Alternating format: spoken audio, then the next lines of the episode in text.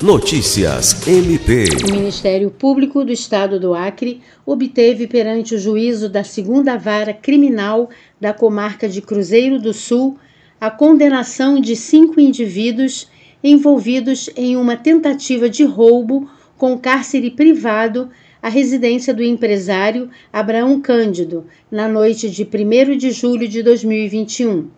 Conforme a denúncia, assinada pelo promotor de justiça Hildon Pérez Neto, os réus, em conluio com outros indivíduos armados, subtraíram propriedades das vítimas que foram mantidas como reféns durante a ação criminosa e que resultou em um tiroteio entre os criminosos e a polícia militar.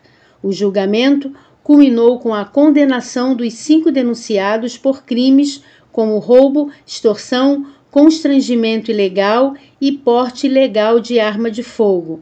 As penas aplicadas variam de 18 anos a 26 anos de reclusão, todas em regime inicial fechado. Lucimar Gomes, para a Agência de Notícias do Ministério Público do Estado do Acre.